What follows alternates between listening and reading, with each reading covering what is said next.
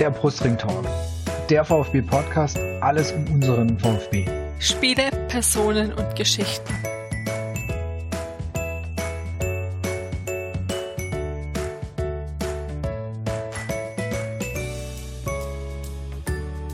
Willkommen zur 22. Ausgabe des Brustring Talks. Ich muss euch leider enttäuschen. Ich habe gesagt, ich melde oder wir melden uns das nächste Mal wieder und sind noch Tabellenführer. Das hat leider nicht funktioniert. Mein Name ist Martin, bei Twitter unter 2v2 zu finden. Und mein Name ist Jasmin, bei Twitter zu finden, at Yassi2106. Unser heutiger Gast ist Danny Galm. Herzlich willkommen. Grüße euch alle, hi. Stell du dich doch einfach mal kurz vor, ähm, wo bist du im Internet zu finden und was macht dich so, dass wir dich heute hier zu Gast haben? Ja, erstmal ganz, ganz großen Dank an die Einladung. Es ist eine große Ehre für mich. Also wie gesagt, Danny Galm, 24 Jahre alt. Ich ähm, berichte über den VfB Stuttgart und das noch gar nicht so lange, nämlich erst seit Oktober. Ich bin nämlich ähm, Volontär beim Zeitungsverlag Weiblingen, arbeite dort in der Online-Redaktion eben mit dem Schwerpunktthema VfB Stuttgart und das ganze Thema, ja, das haben wir im Oktober quasi anschoben, sind eingestiegen in die Berichterstattung und seitdem habe ich mich da reingefuchst und freue mich jetzt riesig, dass ich jetzt schon die, die Ehre zuteil bekomme, dass ich heute mal bei so einem Podcast sprechen darf. Also vielen Dank für die Einladung.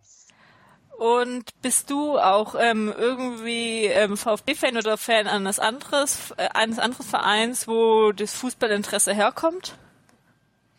Ja, natürlich. Also ich bin ja nicht umsonst ähm, äh, Sportjournalist geworden. Also ich bin kein VfB-Fan. Ich ähm, bin zwar für den VfB zuständig, kein Fan. Ich bin Fan von äh, Borussia Dortmund. Ähm, ja, Leidenschaft vom Fußball ist her. Man hat selber gekickt. Äh, von der E-Jugend an. Mit dem Studium hat es dann immer weniger geworden, die aktive Kickerei. Mittlerweile ist es eigentlich fast zum Erliegen gekommen, was ein bisschen schade ist. Ähm, aber das ist halt auch einfach den Arbeitszeiten geschuldet. Also wenn ich äh, arbeiten gehen muss, dann spielen die Amateure, wo man selber aktiv werden könnte. Also das ist leider ein bisschen verschütt gegangen in den letzten Jahren. Okay, wunderbar. Ähm, heute noch gab es eine Story auf Twitter, wo das äh, wohl von manchen angenommen, dass du der ehemalige VfB 2 und Jugendspieler Danny Galm bist, der bis, der bis 2007 beim VfB war und jetzt eine Karriere beendet hat und inzwischen TSG Jugendtrainer ist. Kommt es irgendwie öfters für dich vor, dass du im VfB-Umfeld mit dem verwechselt wirst? Im VfB-Umfeld jetzt eigentlich gar nicht so sehr. Ähm, es gibt da eine ganz lustige Geschichte. Die Galm ist ja ein bisschen ja, der Sami Kedira in der Jugend beim VfB und ist dann so, ja, ein bisschen äh, nach unten gerutscht in der Karriere leider, Cottbus und was weiß ich, wo er noch war. Und ist irgendwann mal in der Regionalliga gelandet bei der Spielvereinigung Neckar-Els. Das ist ein Verein aus dem Norden Württembergs und äh, die Spielvereinigung Neckar-Els, ja, das ist für meinem Heimatort entfernt. Ähm, und ich habe meine ersten journalistischen Schritte bei der Rhein-Neckar-Zeitung eben gemacht und eben über diese Spielvereinigung Neckar-Els angefangen zu berichten. Und da gab es meinen ersten Berührungspunkt mit dem Danny Galm eben.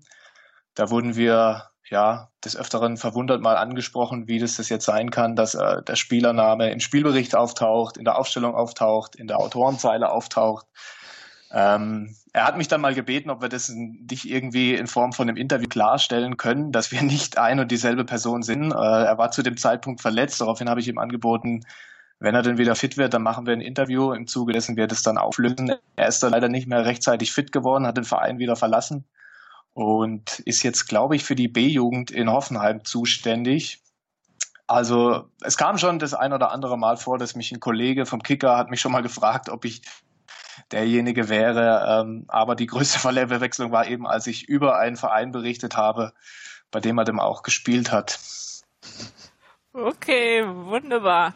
Dann unsere heutigen Themen in der 22. Episode sind einmal die aktuelle Situation mit dem Viertspiel und was sonst die letzte Woche so besprochen, geschrieben wurde. Dann natürlich blicken wir voraus auf die englische Woche, die dann bald ansteht und haben noch ein paar Fragen rund ums Arbeiten, ähm, journalistisch rund um VfB. Generell wollen wir euch Hörer auch mal danken, ähm, dass ihr uns immer so viele ähm, Fragen stellt. Haben wir heute äh, für die heutige Episode auch sehr viel bekommen und versuchen die dann auch alle einzubinden, dass ihr auch die Fragen beantwortet ähm, bekommt. Ähm, dann fangen wir doch einfach mal mit der aktuellen Situation an. Wie hast denn du, Danny, das letzte Spiel ähm, erlebt? Ich habe es leider nicht äh, vor Ort erlebt. Das ist noch ein bisschen ein kleines Manko. Wir berichten zwar von allen VfB-Spielen live, äh, im Live-Ticker und so weiter, aber zu den Auswärtsspielen fahre ich äh, in der Regel nicht mit. Also ich habe das Spiel bei uns in der Redaktion auf Sky mir ähm, angesehen. Ich war sehr überrascht, als ich die Aufstellung ähm, gelesen habe, mitbekommen habe, habe ähm, damit überhaupt nicht gerechnet, ähm, überhaupt nicht gerechnet, dass Daniel Ginzek in der Startelf sich wiederfindet. Es war ja dann auch schnell klar, dass Hannes Wolf äh, auf eine Dreierkette umstellen wird. Ähm, das hat mich sehr überrascht, weil ich doch die zur Überzeugung gekommen bin, dass er jetzt wirklich äh, vielleicht keine Stammelf gefunden hat, aber zumindest eine Stammformation, die er nicht äh, ohne weiteres über den Haufen wirft. Das Spiel ist ja dann äh, sehr, sehr gut eigentlich losgegangen mit dieser Riesenchance durch Carlos Manet in der dritten Minute. Daniel Ginzer ja auch daran beteiligt. Das hätte ja äh, auch alles in eine ganz andere Richtung laufen können, ähm, wenn er da das 1 zu 0 gemacht hätte. Ähm, und danach muss man wirklich sagen, dass man doch gesehen hat, dass die Mannschaft, so habe ich das empfunden, doch ähm, überfordert war, beziehungsweise verunsichert war, sehr mit sich selbst beschäftigt war. Ähm, daraus ist dann vermutlich auch das Führungstor für die Fürther entsprungen. Hannes Wolf hat im Anschluss wild versucht, das Ganze wieder zu korrigieren, indem er äh, das System umgestellt hat und wieder zurück umgestellt hat. Also das war ein sehr, sehr äh, durchwachsener Auftritt, bei dem im Nachhinein sicherlich auch Hannes Wolf ein Stück weit Verantwortung zukommt, eben da, dadurch, dass er, finde find ich, ohne Not die Formation so durcheinandergewirbelt hat. Allerdings war ich auch sehr erschrocken darüber, wie die Mannschaft aufgetreten ist. Das hat im Bochum-Spiel am vergangenen Freitag schon angefangen. Stichwort Mentalität, Einstellung und so weiter und hat sich dann in Fürth eigentlich fortgesetzt. Die Mannschaft hat die Anfangsphase eigentlich wieder komplett verpennt ähm, und hat eben dann es nicht geschafft. Man ist in der neunten Minute in Rückstand geraten durch einen Fernschuss, jetzt kein rausgespieltes klasse Tor und hat es eben nicht geschafft, in den verbleibenden ja, 81 Minuten ähm, das Ruder rumzureißen. Denn unabhängig vom System waren da am Samstag in Fürth doch elf Kicker auf dem Platz, die durchaus in der Lage sein sollten, in Fürth zumindest mal nicht zu verlieren. Und das hat mich dann doch sehr überrascht, wie die Mannschaft aufgetreten ist, wie, ja, wie schwer sie sich getan hat. Ich konnte es mir auch nicht wirklich erklären. Und ja, man hat sich jetzt natürlich selbst wieder in die Bredouille gebracht. Der Vorsprung ist weg, die Tabellenführung ist futsch. Ähm, ja, Jean Zimmer hat nach dem Spiel äh, von dem berühmt-berüchtigten Schalter gesprochen, den man jetzt umlegen muss und hat schon den Glockenschlag gehört. Ähm, ja, ich war ein bisschen überrascht, eben weil ich überhaupt nicht damit gerechnet hatte. Ich hatte auf einen VfB-Sieg getippt, beziehungsweise ich habe gesagt, sie verlieren zumindest nicht in Fürth. Ähm, wie es dann gekommen ist, hat mich gerade in der Art und Weise, wie sie dann verloren haben, doch sehr überrascht. Genau, also ich finde, da, da hast du einen sehr guten Punkt angesprochen. Das Thema ist ja, ähm, es wird ja oft gesagt, ja, das war ja klar, dass, dass es keinen Durchmarsch gibt und dass es Rückschläge geben wird und dass es Niederlagen geben wird. Dem stimme ich auch absolut zu. Das, äh, es hat keiner gerechnet, dass das 34 Siege am Stück sind oder ohne Niederlage da durchläuft. Das ist immer eine, für mich auch immer eine Art wie so eine Niederlage entsteht. Und jetzt gerade die in Fürth, die war einfach von so, so, dass du sagst, okay, sie haben sich nicht gefühlt nicht wirklich dagegen gewehrt. Das war nicht wirklich diese, dieser Wille da zu erkennen, das, das Ding noch rumzureißen.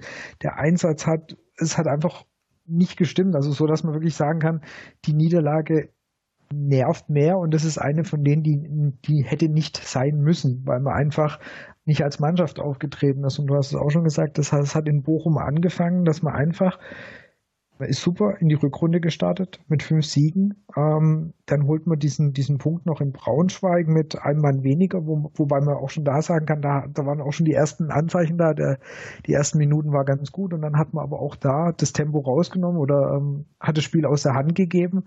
Und gegen Bochum dann, da ist es schon offensichtlicher geworden und gegen Fürth ist es quasi, finde ich, voll rausgebrochen wieder dieses Thema, dass die Mannschaft gefühlt, wenn es gut läuft, zu schnell zufrieden ist, zu schnell denkt, jetzt läuft es von alleine. Und ich glaube, das ist der absolute Knackpunkt, den die Mannschaft jetzt nicht nur in der Saison hatte, sondern auch schon letzte Saison hatte, ähm, wo es einfach ein paar Spiele gut lief und danach irgendwo gefühlt gedanklich ein Gang zurückgeschaltet wird. Das ich weiß nicht, ob die, ob die Spannung dann nicht mehr da ist, wenn man sagt, hey, wir sind jetzt der Erste und das sieht ja eigentlich schon ganz gut aus und jetzt müssten wir das doch, und jetzt 40 sind ja so gut, sind die in der Tabelle auch nicht. Also die müssten wir eigentlich ganz gut äh, knacken und auch wenn Wolf, wenn man jetzt sagt, vielleicht, okay, die Niederlage geht 50 Prozent auf Wolf und 50 Prozent auf die Mannschaft, das ist genau das, selbst wenn die Taktik jetzt vielleicht nicht perfekt ist, aber trotzdem kann, kann man noch mehr von der Mannschaft erwarten. Also, dass sie da sich einfach mehr dagegen stemmt und sagt, okay, da muss zumindest ein Punkt noch drin sein, da müssen wir noch irgendwas rausholen. Und das, das habe ich einfach wirklich gänz, gänzlich vermisst. Und ähm, es war ja diese Aussage dann auch, die Gentner dann getroffen hat, dass es einige, einige ähm, Dinge gibt, eben die, die nicht so gut sind. Also scheint intern schon wieder irgendwas schief zu laufen. Und das, das ist eine Geschichte, die überhaupt so gar nicht in meinen Kopf rein will, wie das eigentlich schon wieder sein kann, wenn du mit, mit fünf Siegen aus der Rückrunde startest und was da in der Mannschaft schief läuft, dass es sich eher in Anführungsstrichen schon wieder gehen lässt. Also das ist das, was mir so schwer fällt.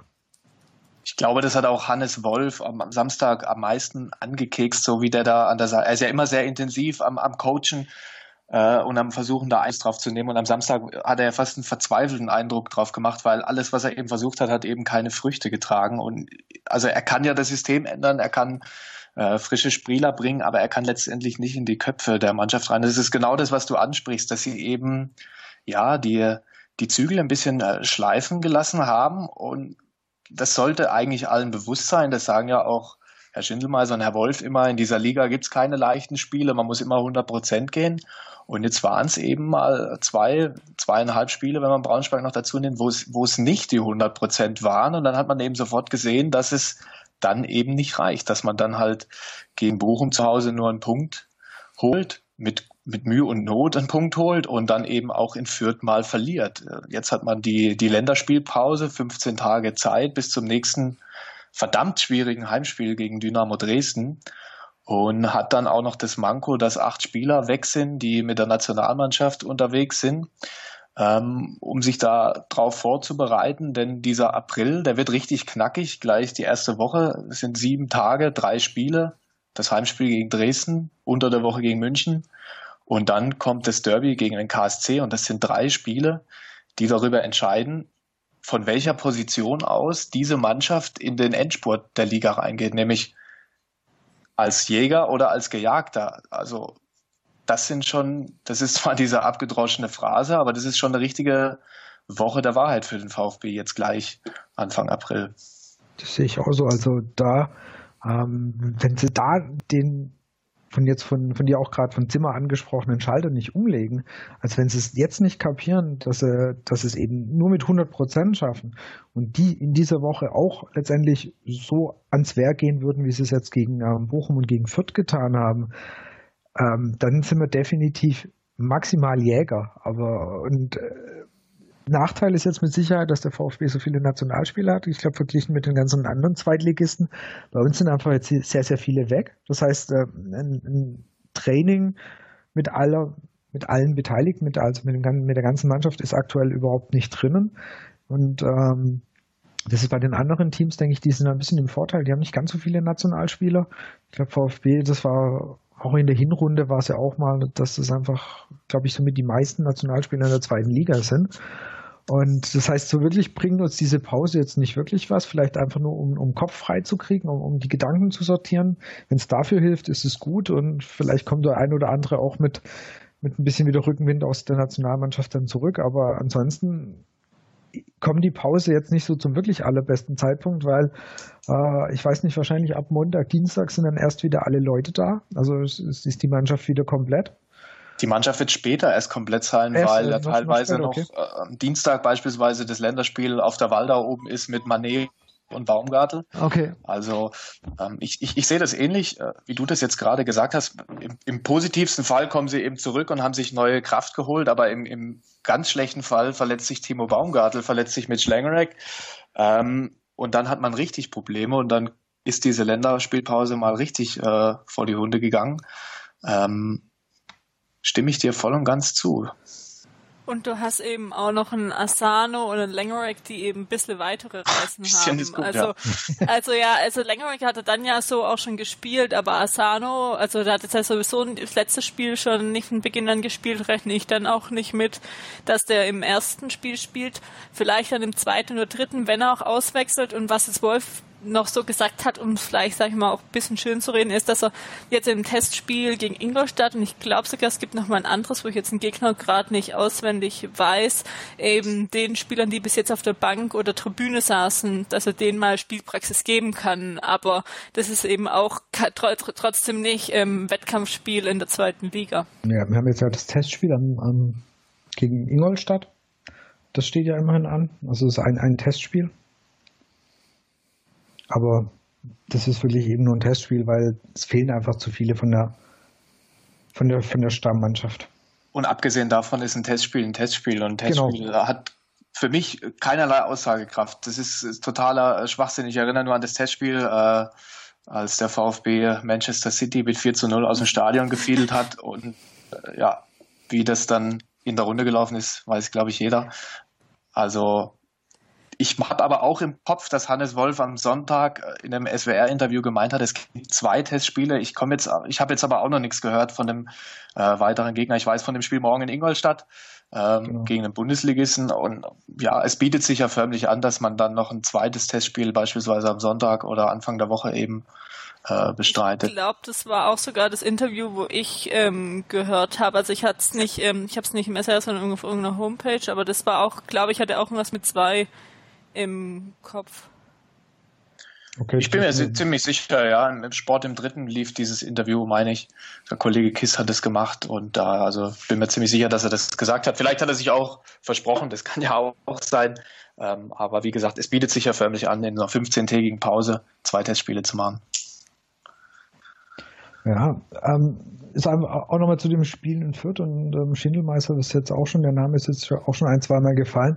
Was ich ganz interessant finde, er hat sich ja eigentlich so in der letzten Zeit nicht, nicht so arg zum wirklichen Geschehen auf dem Platz geäußert, aber ähm, er hat ja auch diese Aussage getätigt, dass äh, eben wenn die Bereitschaft fehlt, dass das System letztendlich völlig egal ist. Das, was wir eigentlich auch schon angesprochen haben, dass ähm, auch wenn Wolf damit Sicherheit Fehler gemacht hat, die, aus denen Wolf hoffentlich auch lernen wird, aber eben die, der Wille, diese Bereitschaft war nicht da. Und äh, ich meine, du, du hast ja Kontakt mit oder öfters Kontakt mit den, mit den VfB-Spielern. Ähm, ist irgendwie, also hat jetzt von, von, von deiner näheren, also du bist einfach ja ein bisschen näher dran als wir das sind, war irgendwas zu erkennen die letzten Wochen, dass sich irgendwas verändert hat an der Mannschaft, dass sie sich irgendwie ver ja, war da irgendwas zu bemerken? Also da, da, da muss man zunächst mal sagen, also wenn man über den VfB berichtet, ist man klar, ist man näher dran, aber das heißt jetzt nicht, dass man Kontakt äh, zu den Spielern hat. Man geht zu den öffentlichen Trainingseinheiten, es gibt Pressegespräche, man äh, spricht mit den äh, Vertretern des VfB, mit Mitarbeitern, aber jetzt wirklich Kontakt zu den Spielern ist, ist schwierig. Das ist in der heutigen Zeit eigentlich äh, so nicht mehr möglich. Ähm, und aus Trainingseindrücken da irgendwas abzuleiten, ob sich jetzt in der Mannschaft was verändert hat, ist auch schwierig. Der einzige Kontakt, den wir wirklich zu Spielern haben, ist eben nach den Spielen in der Mixzone, wo man mal äh, ein bisschen mit denen schnacken kann. Ähm, und auch da jetzt was rein zu interpretieren, ob sich da in der Mannschaft was verändert, das halte ich für ein bisschen Küchenpsychologie. Ähm, mit, mit wem man mehr zu tun hat, ist dann wirklich doch äh, Herr Schindelmeiser oder Herr Wolf, die sich dann natürlich auch öfters mal stellen, auch mal nach dem Training was sagen. Ähm, und da kann, kann ich jetzt wirklich nicht sagen, dass sich da was verändert hat. Also Jan Schindelmeiser hat schon nach dem Bochum-Spiel gesagt, wir haben da nichts erreicht und war mit der Einstellung im Bochum-Spiel schon, also es hat ihn richtig angekekst. Ähm, Gleiches nach, nach Fürth mit der besagten Aussage, wenn die Bereitschaft fehlt, dann ist das System völlig wurscht. Ähm, die Aussage, die dann eben aus der Mannschaft selber kam, von Kapitän Gentner, dass sich in den letzten Wochen was entwickelt hat, was so nicht gut ist. Die spricht natürlich klar dafür, dass sich was verändert hat. Was das jetzt ist, keine Ahnung. Also da kommen ja die wildesten äh, Geschichten an Land. Manche sagen, oh je, Kevin Großkreuz ist weg, seitdem wurde kein Spiel mehr gewonnen. Mit Sicherheit ist so eine Geschichte, wie sie mit Kevin Großkreuz passiert ist, nicht spurlos an der Mannschaft vorbeigegangen, denn der war ja ein, ein, in der Mannschaft beliebt, das war ja ein guter Kerl und sowas steckt eine Mannschaft mit Sicherheit nicht äh, ohne Spuren weg. Aber jetzt in solchen Aktionen irgendwelche Gründe für schlechte sportliche Leistung zu suchen, halte ich doch irgendwie für fehl am Platz. Du hast jetzt gerade auch, oder wir haben gerade jetzt nochmal die Gentner und wenn der jetzt ja schon feststellt, dass sich Dinge eingeschlichen haben, also das scheint ja dann eben was zu sein, was ja nicht nur jetzt kurz vor Fürth passiert ist, sondern schon einfach über die letzten Tage, über die letzten Wochen passiert ist.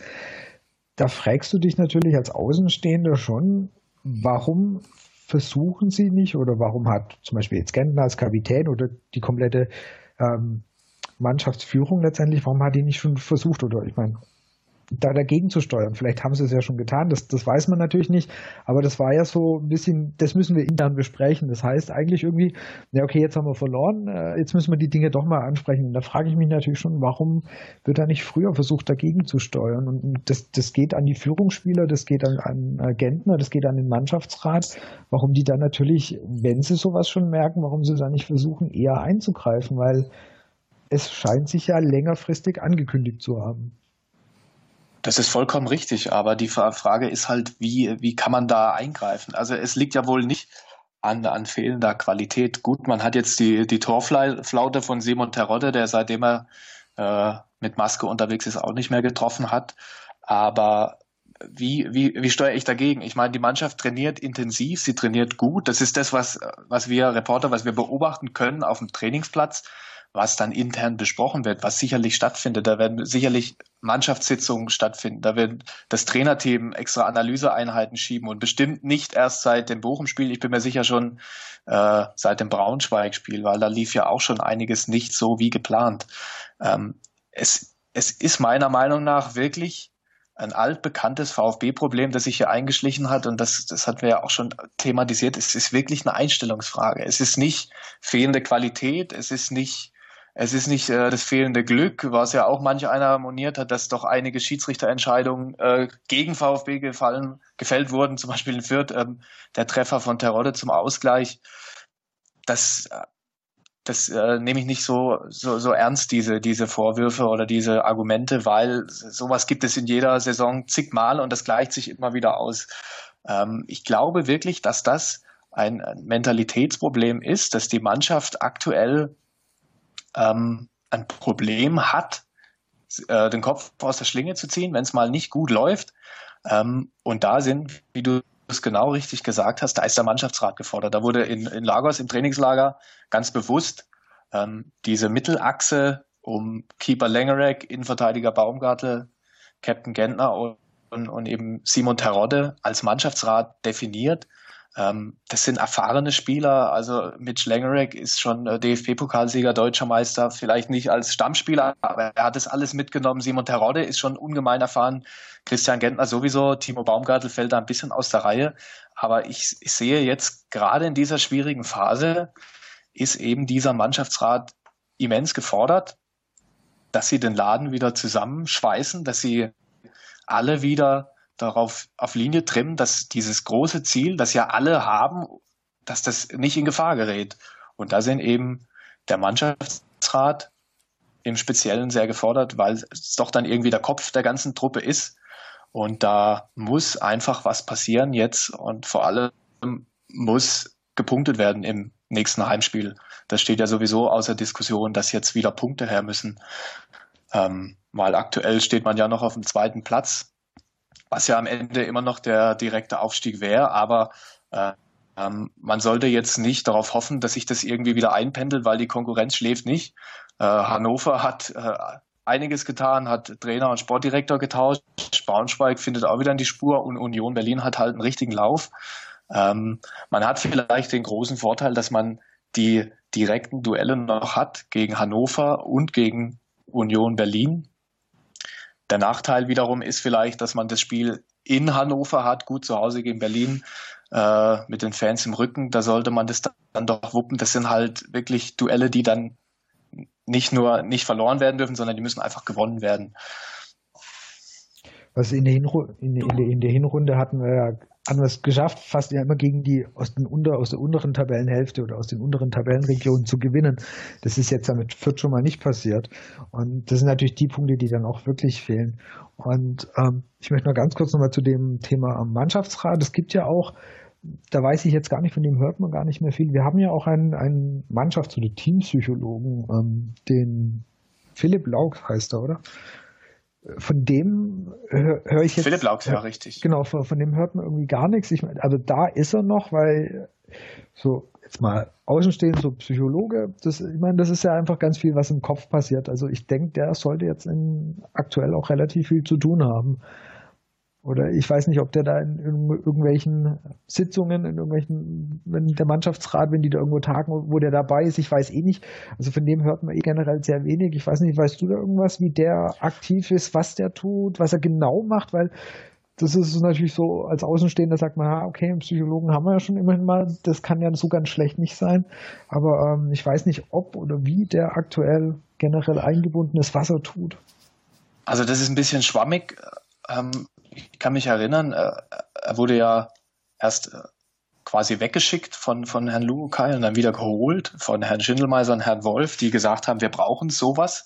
Genau für solche Situationen, wie sie jetzt eben eingetreten sind, äh, was der Kollege Laux dann wirklich im Detail mit der Mannschaft macht, das weiß ich auch nicht. Ich bin mir hundertprozentig sicher, dass er jetzt aktuell sehr fleißig am Arbeiten ist. Was das dann im Konkreten ist, was er macht, könnte mir gut vorstellen, dass da Einzelgespräche geführt werden.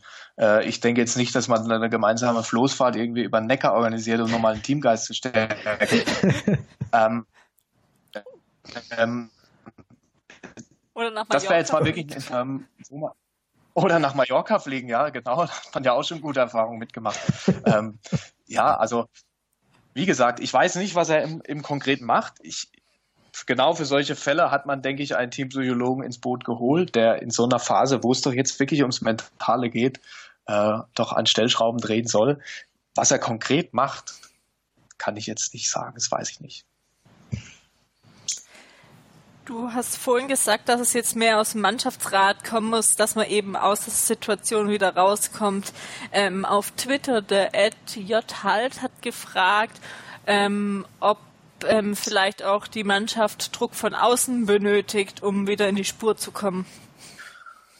Druck von außen heißt dann Druck von den Fans? Von, äh, von wahrscheinlich Fans und Medien würde oder ich von, von den anderen mal. Mannschaften letztendlich, weil sie, also weil jetzt haben wir ja wieder den Druck, wir müssen jetzt wieder liefern. Also, so habe ich es auch, so habe ich es verstanden auch noch ja, und das ist auch das Einzige, was Sinn macht. Also, dass äh, die Mannschaft Druck von den Fans oder von den Medien bekommt, ich glaube, das ist nicht nötig. Also für die Fans zählt der Aufstieg. Das ist das oberste Ziel. Also der Druck ist da.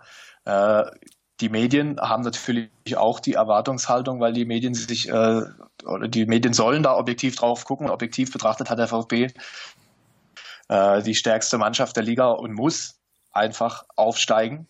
Ähm, ich sehe das ähnlich und sage auch, dass es der Mannschaft vielleicht gar nicht äh, so schlecht tut, wenn sie jetzt wirklich in der, in der Jägerrolle mal sich kurzzeitig wieder befindet und einfach spürt, wenn wir hier nur ein paar Prozent nachlassen, dann sind da zwei, drei Teams, die uns sofort den Schneid abkaufen, die uns überholen. Wir dürfen uns wirklich hier nichts leisten. Insofern kann man schon sagen, vielleicht brauchen sie jetzt diesen Druck. Das wird man dann in den nächsten Spielen sehen, wie sie eben mit diesem Druck umgehen, weil das ist ja, eins ist ja klar, ich habe es angesprochen, die Konkurrenz ist hellwach, die Konkurrenz hat einen Lauf, die Konkurrenz punktet und vielleicht braucht der VfB einfach diese, diese Peitschenhiebe von außen, die ihn ein bisschen antreiben und eben, dass eben nicht diese, diese Selbstgefälligkeit Einzug erhält, diese, diese Zufriedenheit Halt, wo man sagt, man schlägt den Gegner auch mit 90 Prozent Leistung. Das geht jetzt definitiv nicht mehr. Wenn äh, in den nächsten Wochen mit so einer Einstellung weitergespielt wird, dann rückt das Ziel direkter Wiederaufstieg doch auch mal schnell äh, aus dem Sichtfeld. Und insofern ist, ist dieser Meinung, da kann man schon zustimmen. Wenn die Mannschaft denn jetzt auf den Druck von außen auch, es ist natürlich traurig, dass sie den Druck braucht. Genau. Ähm, ich glaube, das ist auch der Fakt, den denn Hannes Wolf und, und Jan Schindelmeiser, also die in der Verantwortung am meisten Keks, dass das, das nicht schafft, auf 100% Leistung zu kommen und eben wach, wach ist in den Spielen. Das, das kickst sie, glaube ich, am meisten an. Das ist jetzt wirklich an der Mentalität und ja, das sollte sich schnellstmöglich ändern. Genau, und auch schon ja gerade angesprochen, es, es geht weiter mit der englischen Woche. Und ähm, generell einen interessanten Faktor ist vorhin auch spielen, ähm, wir spielen noch gegen Hannover, wir spielen noch gegen Union Berlin. Das Interessante ist, dass jetzt nicht nur in der englischen Woche logischerweise, sondern generell im Rest der Saison alle Top 4 Mannschaften noch gegeneinander spielen. Einzige Begegnung, die es nicht gibt, ist ähm, Braunschweig VfB, die hatten wir schon. Aber ansonsten die ist schon rum, ja. Genau, ansonsten kegeln alle nochmal nebeneinander, äh, gegeneinander. Das heißt, äh, Union spielt eben gegen Hannover, das, das, das kommt noch. Ähm, Braunschweig gegen, spielt gegen Hannover und so weiter. Das heißt, das Schöne ist, es werden sich alle irgendwie noch da oben mal ein paar Punkte wegnehmen. Das wird zwangsläufig so sein. Einfach weil noch alle gegeneinander spielen. Finde ich insofern ganz interessant, weil wir haben eigentlich schon die ja, fast die, die Hälfte von der Rückrunde und ähm, die Begegnungen von den Top-Mannschaften, die stehen noch eigentlich fast alle aus das kann ein Vorteil für uns sein, weil einfach es schon mal klar ist, dass eigentlich irgendjemand von den Top 4 wird noch Punkte lassen. Wir hoffentlich nicht mehr ganz so viele. Aber wie gesagt, das noch als interessanter Fakt oder finde ich, also das heißt Fakt, interessante Randnotiz. Ja, eine interessante Randnotiz, die halt auch einfach für diese Liga spricht. Also ich bin, äh, ich habe es ja eingangs erwähnt, ich, ich meine, ich bin Schwarz-Gelber, ich bin Fan von Borussia Dortmund und die Bundesliga ist ja gerade was die Spitze angeht nicht so spannend, wenn wir jetzt sagen, diese zweite Liga, ähm, da ist äh, wahnsinnig äh, Glut am Lodern, da kann es richtig rund gehen. Äh, ich glaube, das Spiel gegen Hannover ist am vorletzten Spieltag. Also das mhm. ist Spannung bis zum Schluss. Ähm, für den für den neutralen Beobachter ist das sicherlich ein Traum, weil es ja auch im Keller äh, deftig zur Sache geht, spricht eigentlich nur für diese, für diese Liga, wie ausgeglichen diese Liga ist. Auch das ist ein Satz, den Hannes Wolf eigentlich fast schon mantraartig wiederholt, dass wirklich jeder jeden schlagen kann in dieser Liga, wenn, wenn die Einstellung stimmt. Äh, und ja, es kann ein Vorteil für den VfB sein, dass man eben diese Spiele noch hat.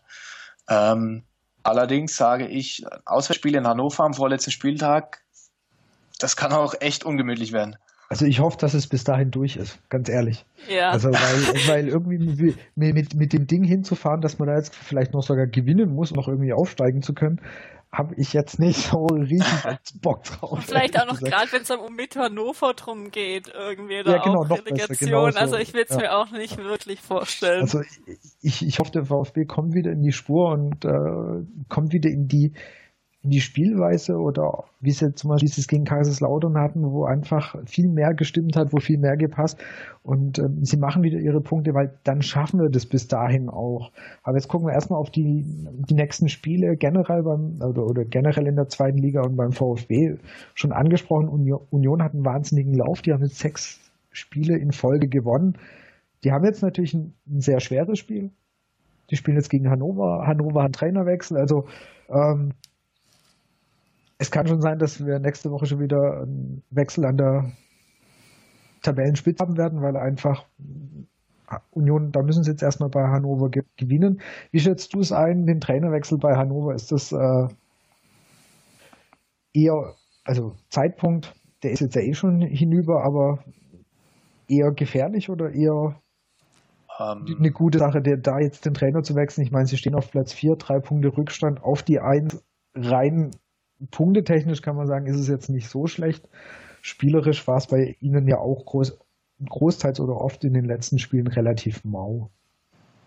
Du hast den entscheidenden Fakt angesprochen. Also Hannover spielt oben mit und dann wird der Trainer getauscht. Ähm, also ich habe da, ich war da überhaupt überrascht, wie der, wie der Kollege Stendel äh, angezählt sein kann. Das ist ja mal wieder ein sehr schlechtes Zeichen für den modernen Fußball, dass man jetzt sogar als Fußballlehrer, der mit seinem Verein noch im Aufstieg mitspielt und eigentlich alle Trümpfe in der Hand hat, um seinen Job bangen muss. Ähm, es ist natürlich schwierig einzuschätzen, wie sich das jetzt auf Hannover auswirkt, weil man, weil wir einfach alle viel, viel zu weit weg sind von dieser Mannschaft. Äh, du hast sicherlich recht, dass das nächste Spiel ein, ein, ein wichtiges ist, weil man da halt einen echten Big Point landen kann gegen Union Berlin und dass sich wieder oben alles, die ganze Gemengelage neu sortieren kann. Ähm, ich habe es nicht nachvollziehen können, dass Hannover in dieser Situation jetzt neun Spieltage vor Schluss so in Panik verfällt und dann nochmal Trainer, äh, einen Trainerwechsel vornimmt. das kann ich nicht nachvollziehen, da bin ich kein Freund von, das finde ich nicht gut. Ähm, das haben ja auch schon einige Vereine gezeigt, dass sowas auch nach hinten losgehen kann. Also man kennt ja solche Aktionen eher aus dem, aus dem Abstiegskampf, dass man dann kurz vor Ladenschluss noch einen Feuerwehrmann verpflichtet, der dann nochmal alle Notreserven mobilisieren soll. Dass das Hannover jetzt macht, hat mich schwer überrascht. Und wie gesagt, das einzuschätzen, inwieweit sich jetzt dieser Trainerwechsel auf, auf die Mannschaft auswirkt. Ich, ich, ich habe André Breitenreiter immer für einen, für einen recht sympathischen Zeitgenossen gehalten. Das jetzt bei Paderborn oder auch bei beim FC Schalke war. Er hat immer einen sehr, sehr kompetenten, sehr, sehr sympathischen Eindruck gemacht. Aber das ist, wie gesagt, das ist das, was wir uns aus paar Sportschauberichten zusammenschustern, wie dieser Trainer tickt. Ähm, wie sich das jetzt auf die Truppe auswirkt, das maße ich mir mal nicht zu, dass ich das beurteilen kann.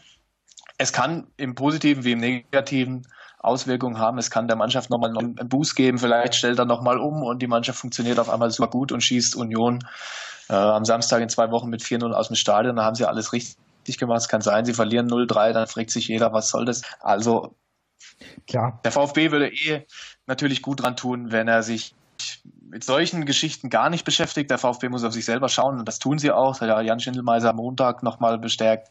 Man hat das Vertrauen in die Mannschaft, man schaut nur auf sich, man stärkt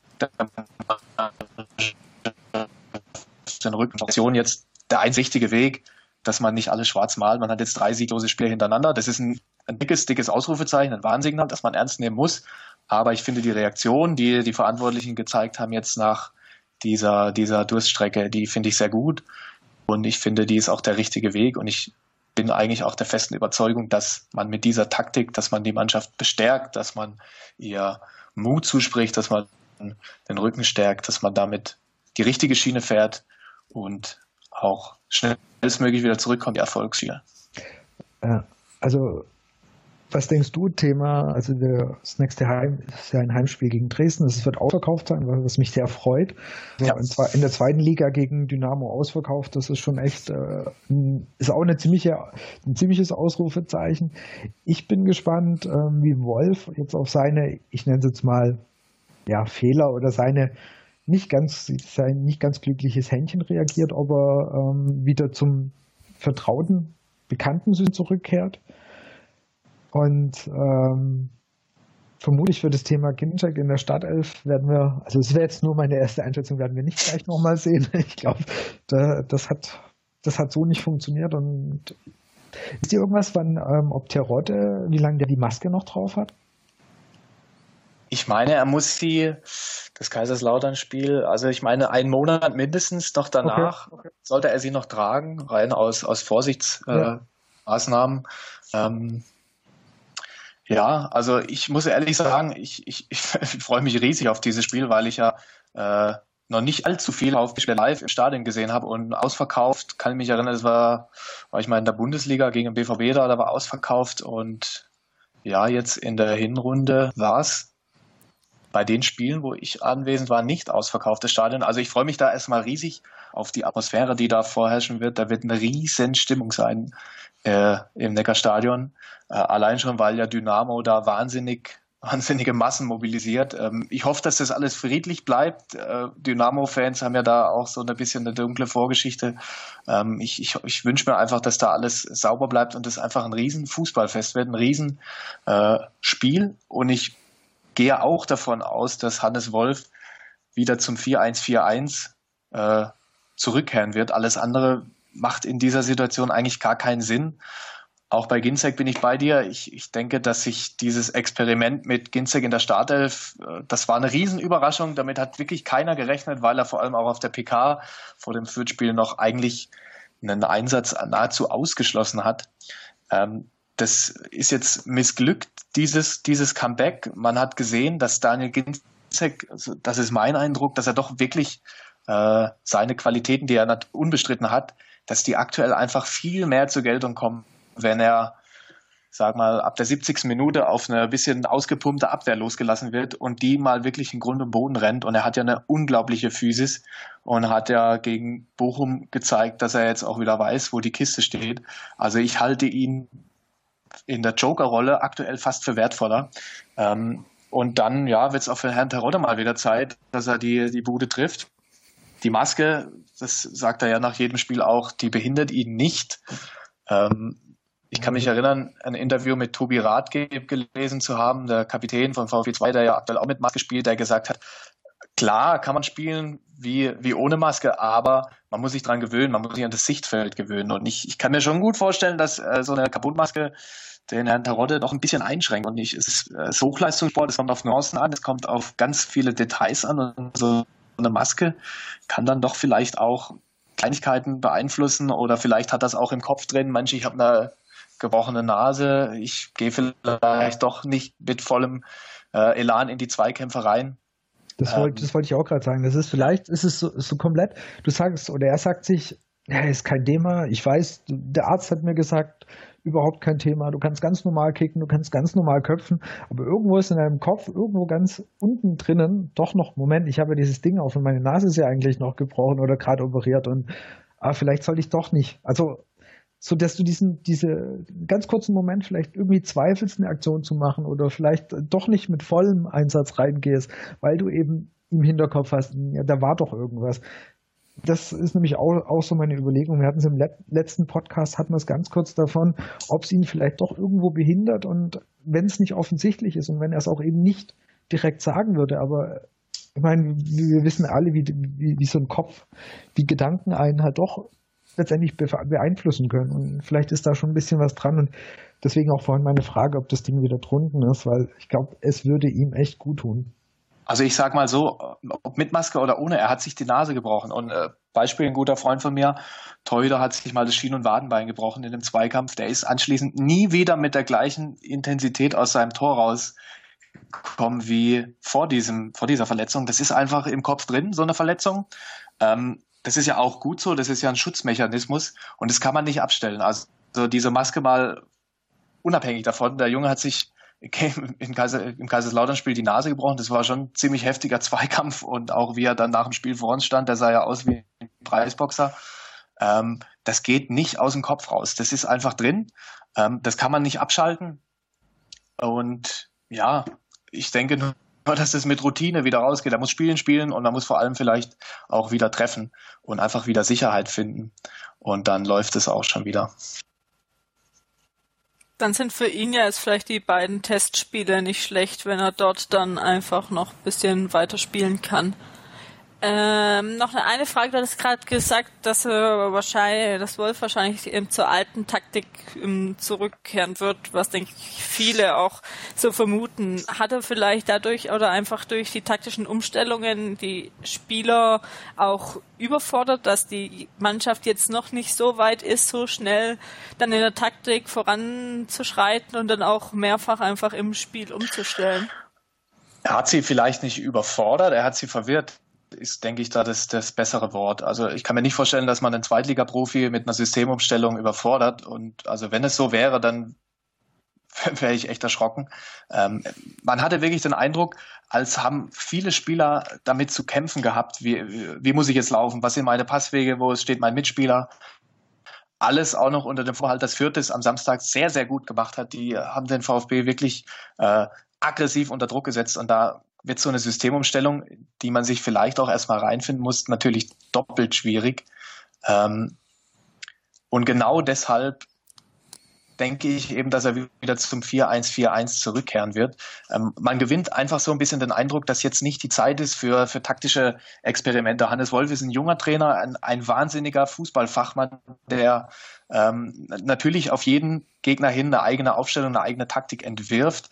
Aber ich finde, er ist eine ganz gute Schiene damit gefahren, dass er nach der Winterpause einfach dieses 4-1-4-1 mit gewissen Eckpfeilern als Stammsystem etabliert hat. Das hat der Mannschaft sichtlich gut getan. Es gab Stabilität, es gab Sicherheit in den Aktionen.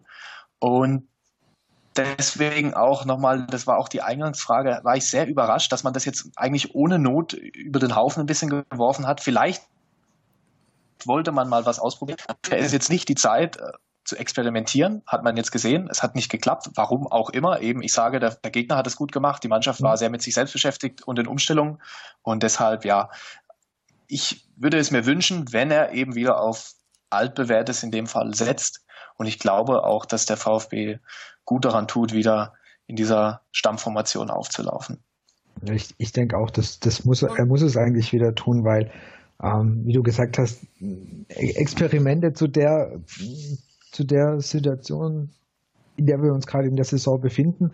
Angenommen, du hast irgendwo die letzten drei Spiele oder so, wo es nicht mehr um arg viel geht, oder im Zweifelsfall vielleicht noch um Platz eins oder zwei, also was der Idealzustand wäre, dann kannst du sagen, okay, lass uns heute mal was anderes ausprobieren. Wenn wir es verlieren, na, dann verlieren wir es halt, es tut niemand weh.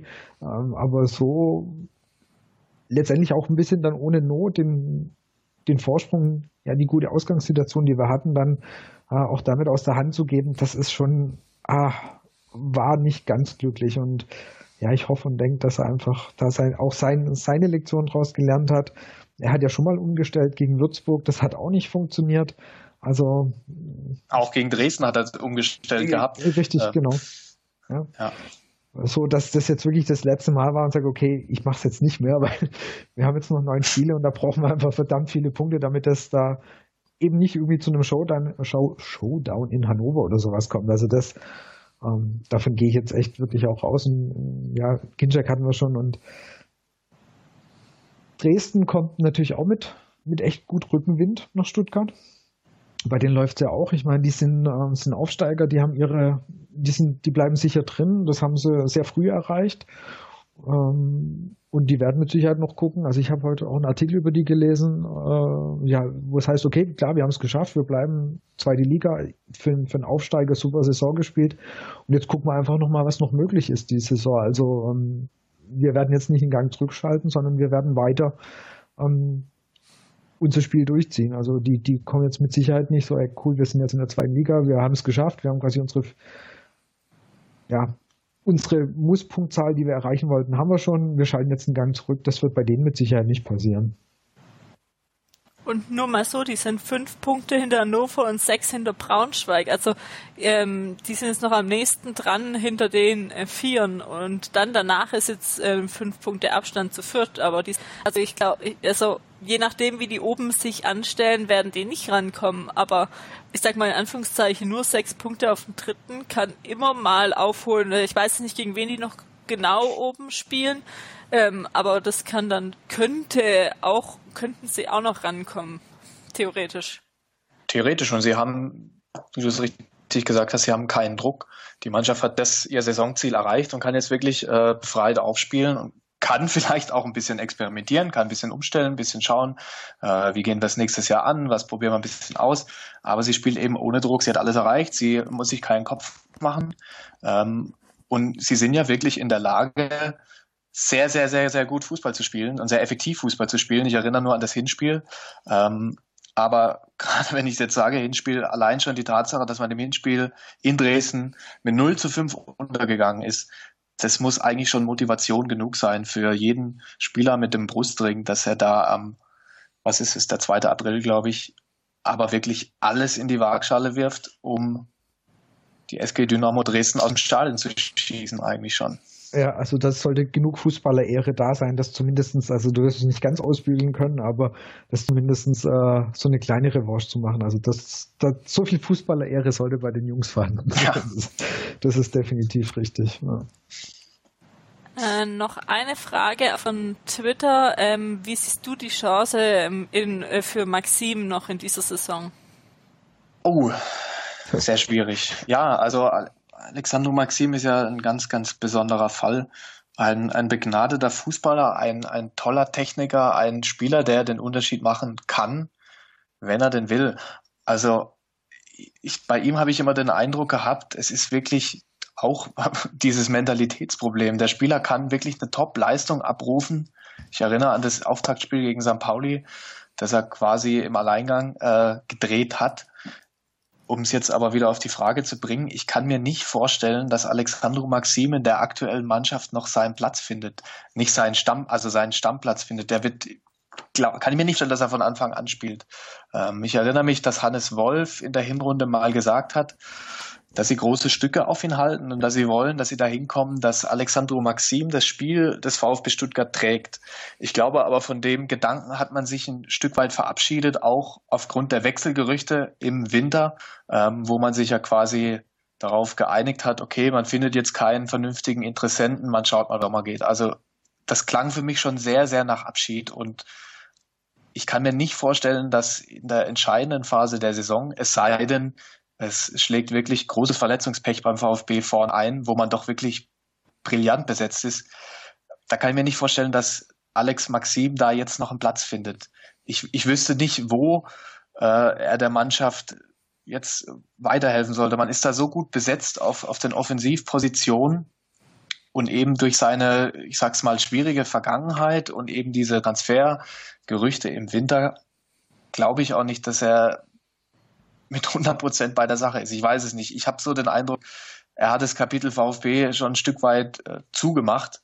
Ähm, ich kann es mir nicht vorstellen, dass er der Mannschaft jetzt im Aufstiegsrennen in der heißen Phase, die er jetzt definitiv demnächst anbricht, ähm, weiterhelfen wird. Das schließt natürlich nicht aus, dass er, dass er wieder äh, in, in den Kader rückt und auch zu Einsatzzeit kommt, aber nicht von Anfang an. Ne?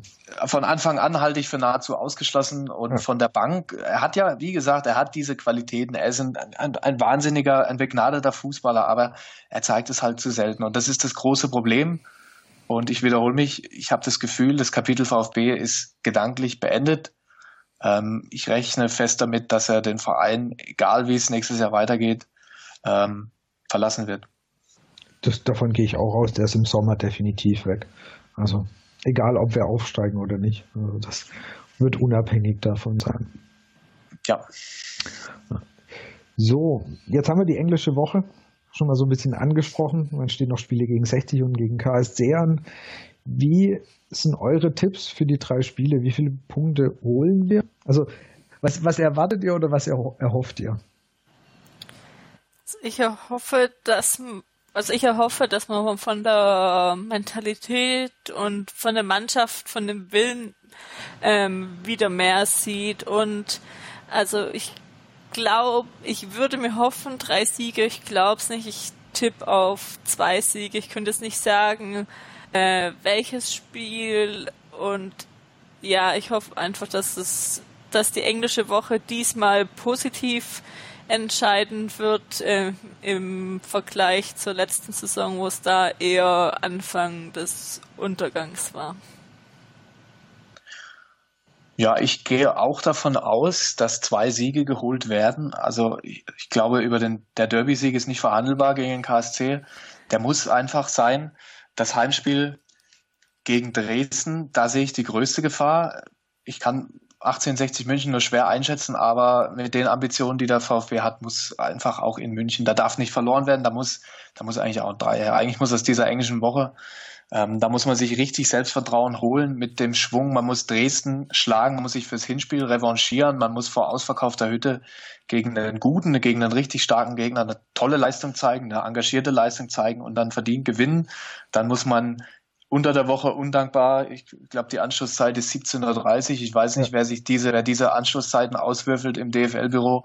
ähm, also da muss, da muss auch, da muss was bei rumkommen. Da darf man nicht mit leeren Händen nach Hause fahren und das dann gegen den KSC, der ja gegenwärtig äh, jenseits von Gut und Böse da die rote Laterne spazieren trägt, da, dass da dann gewonnen werden muss, ist völlig klar. Also eigentlich, ich sag mal sieben Punkte. Sagen wir Sieg gegen Dresden, Sieg gegen Karlsruhe und ein Unentschieden in München. Also mein, es gibt auch, gibt's auch also normalerweise gibt es das Engelchen und das Teufelchen, bei mir gibt es vielleicht das Bruddelchen und das, ähm, das andere, also das, das, das Bruddelchen würde sagen, wir holen vier Punkte, wir verlieren gegen Dresden, wir holen einen Punkt in, äh, bei 60 und wir gewinnen ähm, gegen KSC, aber ich will das blöde Bruddelchen hier nicht gewinnen lassen, deswegen sage ich auch, dass es sieben Punkte werden und äh, kann mich, können mich jetzt aber noch nicht entscheiden, ob der Sieg gegen, äh, also gegen Karlsruhe ist, genau der ist gesetzt. Und ähm, aber ob es jetzt der Sieg gegen Dresden oder gegen 60 wird, das kann ich nicht sagen, aber sieben Punkte ist das Ziel, das, die brauchen wir definitiv, sonst ist das Aufstiegsrennen, äh, sonst sind wir da eben nicht, nicht mehr, nicht mal mehr Jäger irgendwann. Okay, dann haben wir jetzt mal VfB mit der aktuellen Situation und äh, Vorausschau auf die nächsten Spiele abgeschlossen. Würden wir noch zu paar Fragen einfach kommen von journalistischen Arbeiten rund um VfB, wo wir jetzt nicht so Jana haben. Du hast ja auch gesagt, dass du noch nicht so lang dabei bist. Ähm, aber was hat dich vielleicht an dem Arbeiten im Profifußball am meisten überrascht, ähm, wenn du dann dort bei Pressekonferenzen bist, im Trainingslager, beim Training etc.? Puh, was mich überrascht hat, schwierig. Also es ist halt für mich war es eine, eine, eine komplett andere Welt. Also ich ich komme, ich habe auch äh, viel im Amateurfußball gearbeitet. Ich habe äh, für FUPA Baden gearbeitet. Der Kollege Philipp Meisel, der auch schon mal bei euch zu Gast war, betreut ja FUPA Stuttgart. Das Äquivalent dazu ist FUPA Baden, also für den badischen Raum, Mannheim, Heidelberg, Sinsheim und so weiter. Ähm, eine ganz, ganz andere Arbeitsweise. Ich war freier Mitarbeiter beim SWR, konnte da schon ein bisschen ranschnuppern. Ähm, was mich vielleicht am meisten überrascht hat, nachdem ich jetzt wirklich da voll eingestiegen bin, ist die, die tolle Arbeitsatmosphäre.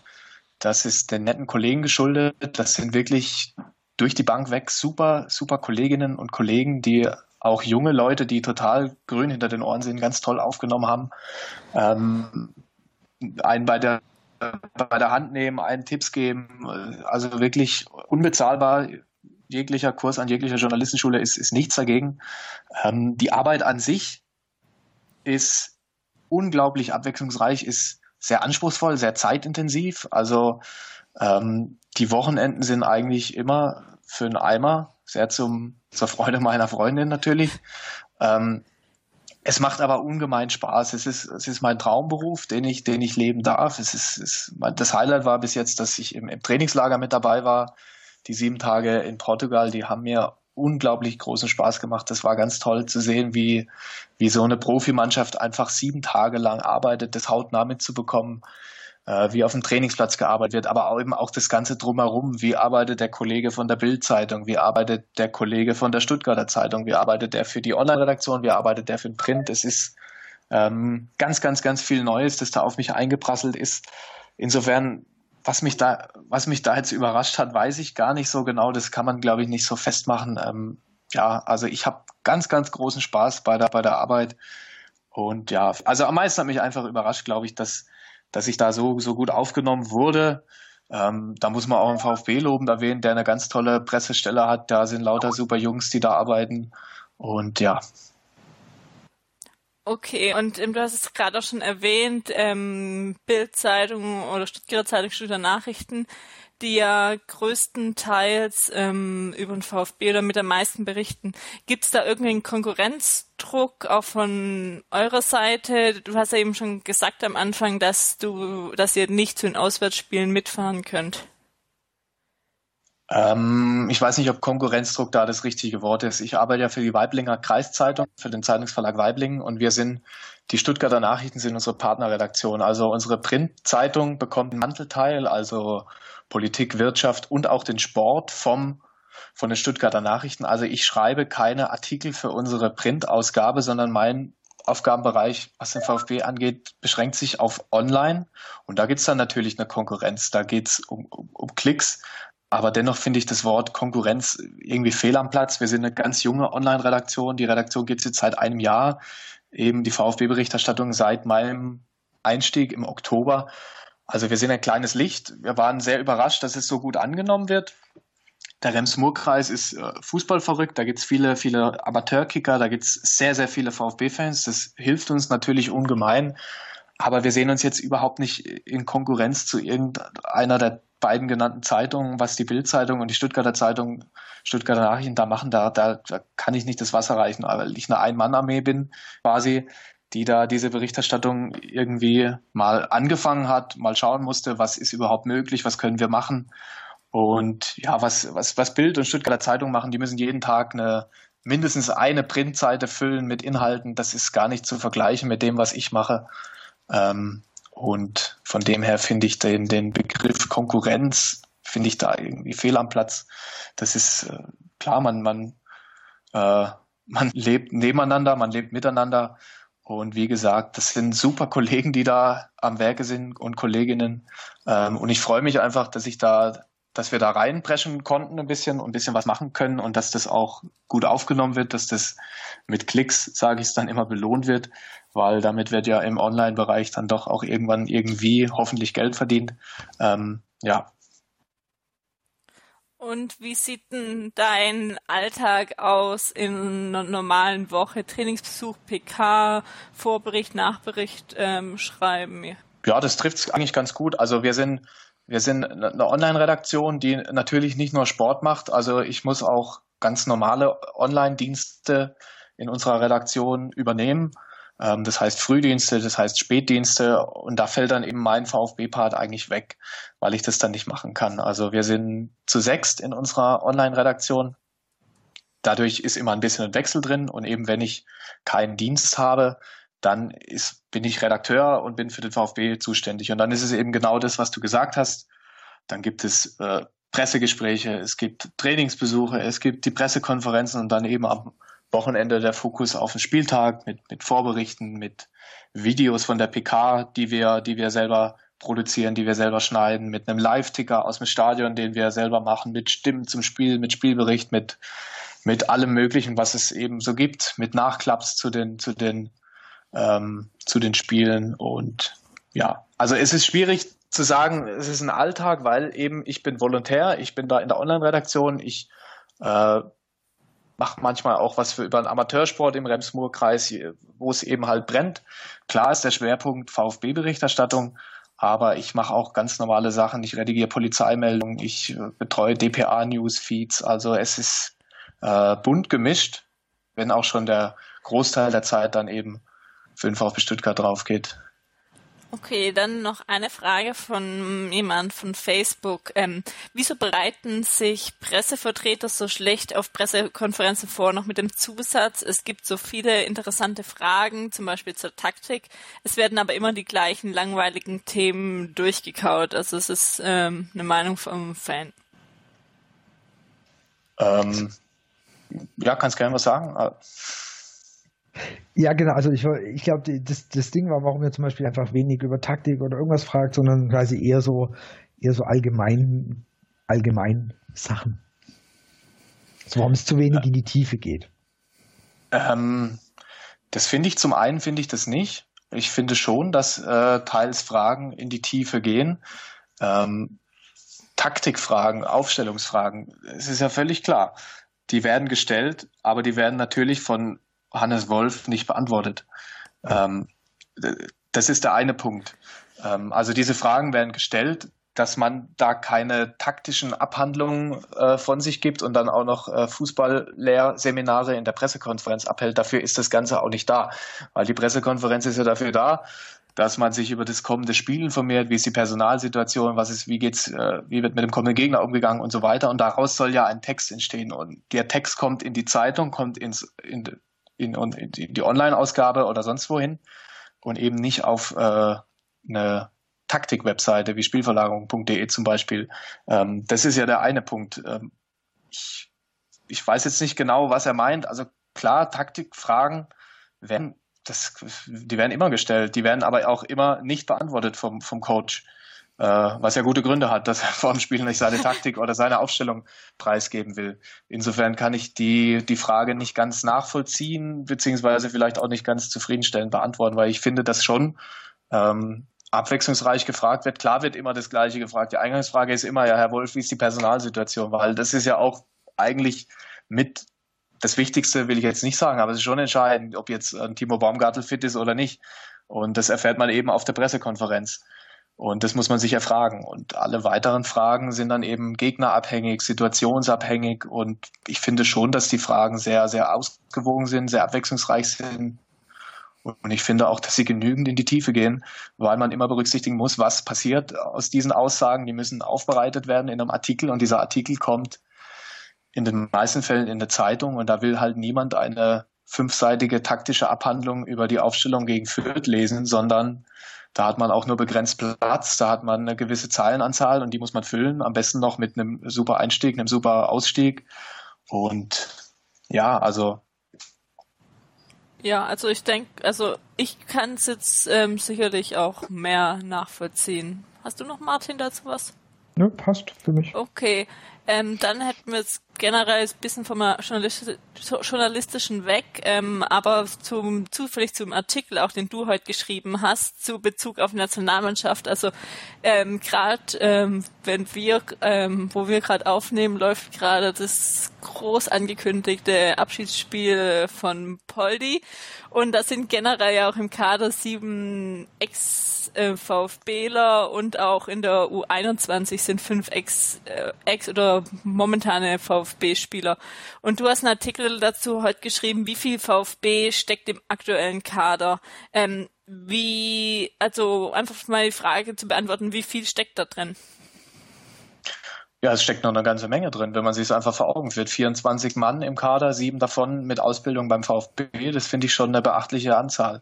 Ähm, ich habe vor, vor, ich glaube vor zwei Monaten war es ein Interview mit, mit Andreas Hinkel geführt, dem aktuellen U23-Coach, und der hat auch gesagt, äh, der VfB ist unglaublich präsent noch in der Nationalmannschaft durch Spieler wie, wie Kimmich, wie, wie Gomez, wie Leno. Und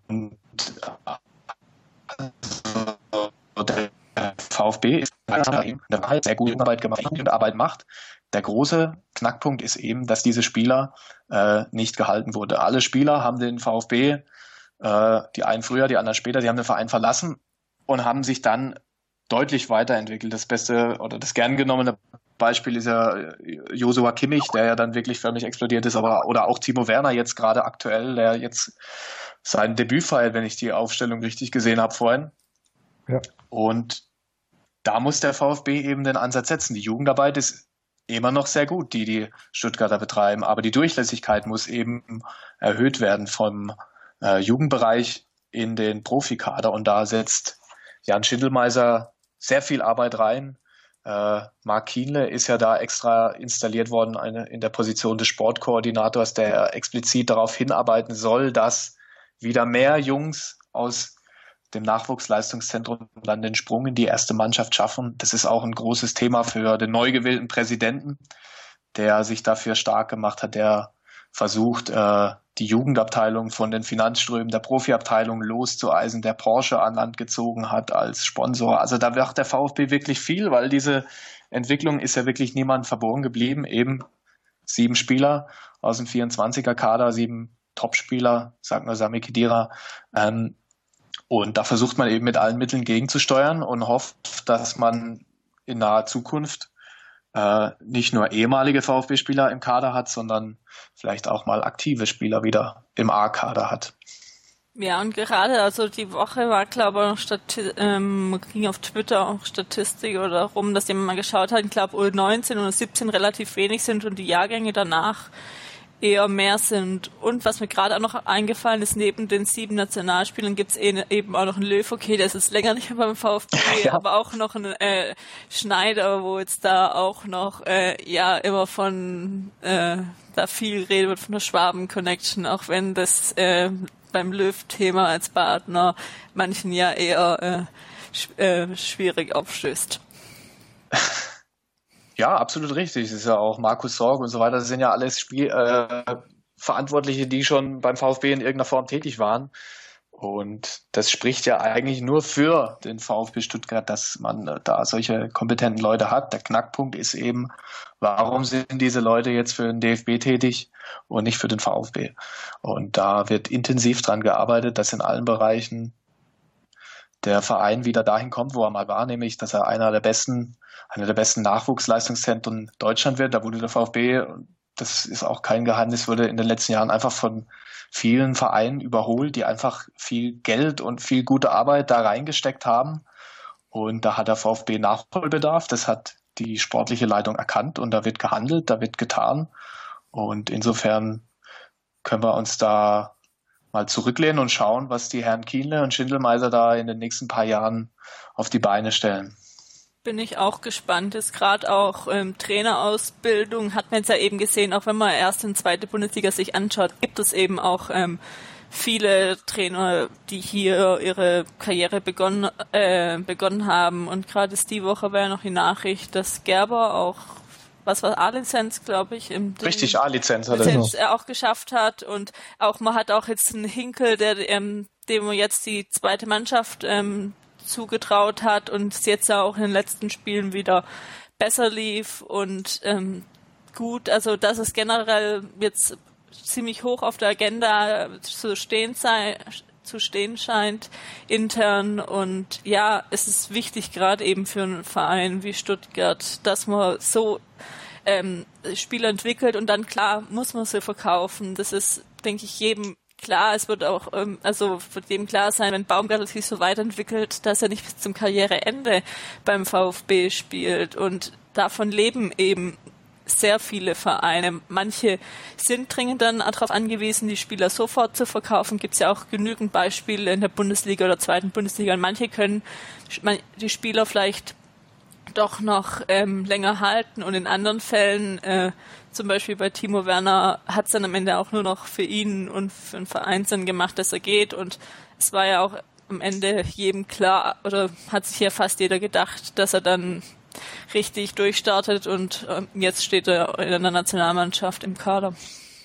Wenn niemand mehr zu dem Thema was hat, würde ich noch am Ende zum Brustring Talk Fragebogen kommen, wo wir immer den Gästen am Ende noch ähm, gleichen Fragen stellen. Ähm, die erste Frage ist, was war dein Highlight-Spiel, entweder live oder im TV? Mein Highlight-Spiel muss nicht auf den VfB bezogen sein. Das wollte, das wollte ich gerade fragen. Also, ähm, da ich ja Dortmund-Fan bin, äh, war ein Highlight-Spiel mit Sicherheit das äh, Champions League-Spiel gegen Malaga, das ein, ein unglaubliches Spiel war. Ähm, wobei ich mich bei sowas immer schwer tue. Also ich habe schon so viele unfassbar geile Fußballspiele gesehen, wo ich äh, einfach dankbar bin, die live erlebt zu haben. Ich sage nur WM Brasilien Halbfinale. Also solche Spiele, die die brennen sich mir ins Gedächtnis und die werden da immer sein. Das sind absolute Highlights. Ähm, live im Stadion hatte ich bisher eigentlich noch nicht so wirklich das Glück. Ich hatte schon sehr viele tolle Spiele, kuriose Spiele. Ich war bei der WM 26 im, im Dortmunder Stadion beim WM-Viertelfinale Ghana gegen Brasilien, als Ronaldo seine damals noch Rekordtore geschossen hat, also sein 14. WM-Tor, wurde ja dann von Miro Klose abgelöst in eben jenem WM-Halbfinale. Aber das war ein ganz tolles Spiel, weil wir, mein Vater und ich, im, im ghanaischen Fanblock untergebracht waren, im äh, Westfalenstadion. Und da war eine unglaublich coole Stimmung in diesem Stadion. Es war wahnsinnig interessant. Ähm, mit dem VfB, äh, da warte ich noch so ein bisschen auf mein persönliches Highlight-Spiel. Ich habe einige ganz tolle, tolle Spiele jetzt schon live im, im Stadion sehen dürfen, einfach wo, wo tolle Atmosphäre war. Auch das letzte Heimspiel gegen Bochum, als Daniel Ginzek das Tor geschossen hat, das war, ja, da habe ich mir echt Sorgen um die Statik des Daches gemacht, dass das wegfliegt. Das war unglaublich, was ich da was da ein Urschrei durch Bad Cannstatt ging. Also ähm, ich bin da noch frohen Mutes, dass ich mit dem VfB ganz, ganz viele tolle Spiele sehen darf, hoffentlich auch live sehen darf. Und aber wirklich ein Highlight-Spiel rauszupicken, ich weiß es nicht, tue ich mich schwer. Ich sage einfach mal WM 2014, Deutschland gegen Brasilien. Dieses Spiel kann, glaube ich, niemals getoppt werden. Warst du da im Stadion oder nur vom TV? Das habe ich im TV, das okay. habe ich mit, mit Kumpels, Public Viewing, und ja, das habe ich nicht im Stadion erlebt, leider. Okay. Die nächste Frage ist, ähm, wer ist oder war dein BVB-Held? Puh, Heldenverehrung mag ich nicht so. Ähm, ich bin ein großer, ich habe ein, ein schönes BVB-Trikot mit dem, mit dem Schriftzug Weidenfeller hinten drauf. Äh, den, den, den Sportsfreund mag ich irgendwie sehr, der ist mir sympathisch. Ich bin äh, oder ich war selbst Amateurkeeper, deswegen vielleicht die Sympathie. Weidenfeller immer ein toller, toller Keeper auf der Linie und sobald er den Ball an den Fuß bekommen hat, ist mal 80.000 im Stadion das Herz in die Hose gerutscht, weil alle wussten, jetzt passiert irgendwas, aber nicht das, was er vorhat. Ähm, ich mag ihn einfach, ist ein super Sportskerl, ist, ein, ist ein, eine treue Seele. Ähm, das, das schätze ich einfach sehr. Ähm, ich fand DD immer einen ganz tollen, tollen Spieler, eben auch wegen seiner Charaktereigenschaften. Ähm, aktuell beim BVB finde ich äh, Papa so äh, Sokrates sehr, sehr stark, imponiert mir Julian Weigel, finde ich unfassbar, wie ein so junger Spieler schon so tolle Leistungen bringen kann. Aber wie gesagt, auch hier, ich für diese Heldenverehrung, soll ich jetzt Christian Burns sagen, Jürgen Kohler, diese, diese Eisenfüße da, ähm, tue ich mich schwer. Also ich, ich bewundere immer wieder äh, Fußballer, die, die Charakter haben, die, die äh, einfach äh, auch Treue gegenüber ihrem Verein haben. Wenn man vielleicht die fußballerische Klasse als, als Faktor nimmt, dann war mein absoluter Lieblingsspieler Sidan. Wenn man es auf die Treue ummünzt, ist es Gigi Buffon, den ich auch feiere. Der hat am Montag ein, ein sensationelles Interview im Kicker gegeben. Also absoluter Lesebefehl an dieser Stelle. Das muss man gelesen haben. Ein, mit dem Kommentar, Kommentar zu Sammy Kedira, gell? Ja, genau. ein, ein, ein, ein super, ein toller Keeper, der, also in dem Alter noch auf dem Niveau zu spielen, das machen ihm nicht viele nach. Das prophezei ich jetzt schon. Ähm, ja. Also. Ich nenne jetzt mal keinen explizit keinen Hilfsspieler, die ich sehr welchen noch aktiven ehemaligen BVB-Spieler würdest du gern nochmal beim BVB spielen sehen? Ah, da kommt mir vielleicht der Name Mikitarian in den Sinn, den ich sehr gerne habe Fußball spielen sehen, weil er eben so ein richtiger Kopfspieler war, ein ganz, ganz großer Taktiker.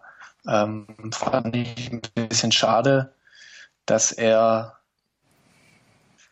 jetzt äh, gegangen ist. Robert Lewandowski natürlich, also diesen Qualitäten, den, den will man immer wieder in, in den seinen Reihen sehen. Aber es ist ja auch irgendwie, ja, also ich traue diesen Spielern jetzt nicht hinterher. Ich finde, der BVB hat eine ganz, ganz tolle, äh, tolle Mannschaft mit ganz vielen tollen und individuell starken Spielern, die ich, denen ich sehr gerne zugucke.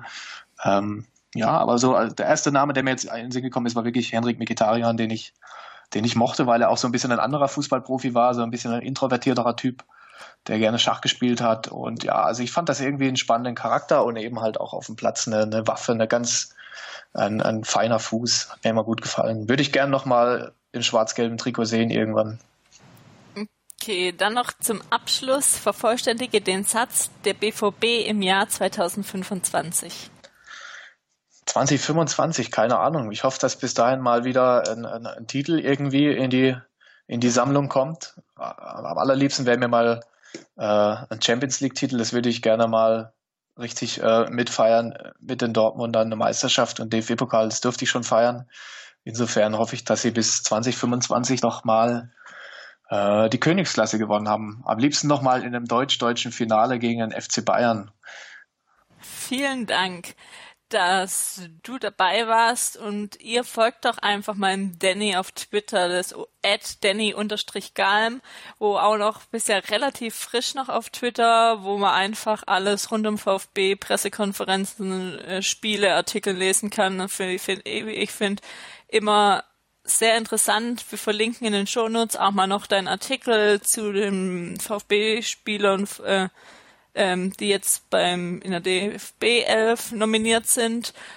Und dann können wir mal schon die nächste äh, Episode ankündigen. Das wird dann nach der englischen Woche sein, also ist es auch ein bisschen hin. Machen wir auch eine kleine Pause mit dem Jonas von VfB Taktisch, wo wir dann auch da an ihn mal noch Fragen stellen können an den Fachmann über taktische. Er selbst schreibt für Stuttgarter Zeitung und Stuttgarter Nachrichten auch die taktische Analyse.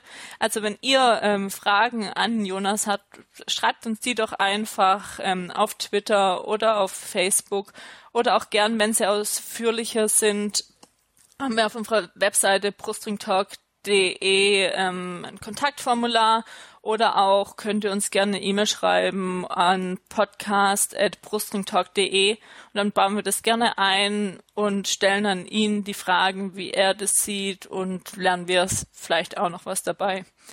Ähm, genau, dann danke Danny, dass du dir Zeit genommen hast, mit uns das aufzunehmen. Es ist doch ein bisschen länger geworden, als wir geplant hatten, aber da es englische Woche ist, habt ihr ja sicherlich Zeit, ähm, das auch zu äh, Eine Stunde 15 hören. anzuhören, genau.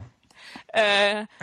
Genau, dann ähm, danke für eure Zeit und euch ähm, einen schönen Vormittag, Nachmittag, Abend, Nacht, wenn auch immer ihr das hört.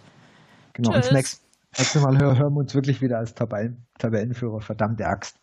Ja, hoffentlich. Okay. Da drücken wir doch alle die Daumen. Also auch von mir nochmal vielen Dank, dass ich, dass ich da sein soll. Also riesig Spaß gemacht. Komm gerne nochmal wieder. Sehr gerne, sehr, sehr gerne. Hat auch von unserer Seite aus viel Spaß gemacht. Dann ist ja so. alles gut. Ja, genau. Dann bis zum nächsten Mal. Ja, okay. Ciao. Ciao.